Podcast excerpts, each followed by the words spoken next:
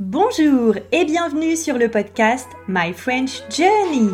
Je suis Julie, créatrice de ce podcast et professeure de français.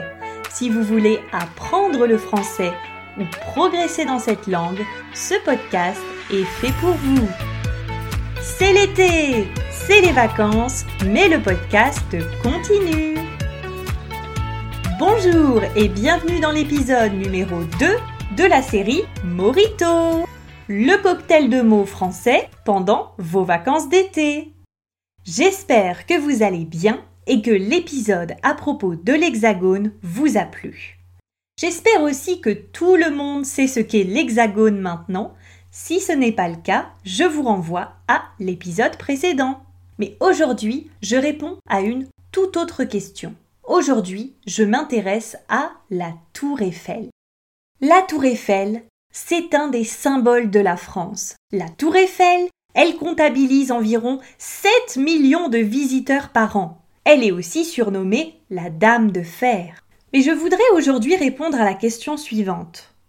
Est-ce que la tour Eiffel a toujours été adorée des Français?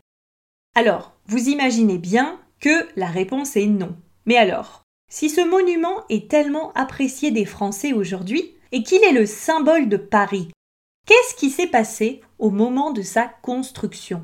Alors, c'est là-dessus que je vais consacrer mon épisode. Alors, déjà, reprenons un peu le contexte historique. On est au 19e siècle et en fait, la tour Eiffel, elle va être construite pour être une des attractions de l'exposition universelle qui a lieu à Paris en 1889. La tour Eiffel, qui est en fer, représente ici le symbole du progrès industriel et cette tour va être construite entre 1887 et 1889 par Gustave Eiffel, qui a donné son nom à la tour. Alors au début de la construction de la tour Eiffel, celle-ci n'est pas bien accueillie par tout le monde. On peut bien imaginer le Paris de l'époque au XIXe siècle. Imaginez qu'on vous dise que l'on va installer une tour gigantesque en fer. Il y avait de nombreux écrivains à l'époque, dont Guy de Maupassant, qui était contre la construction de cette tour. Donc il y a vraiment eu dans les journaux beaucoup de critiques et de scandales face à la construction de cette tour.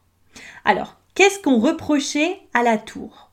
Au-delà de l'aspect esthétique, une tour de 300 mètres construite en fer, il y avait aussi la peur de la résistance au vent, de la chute de la tour.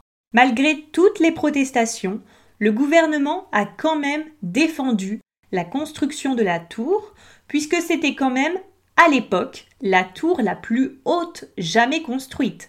Je rappelle que la tour Eiffel, elle mesure 300 mètres.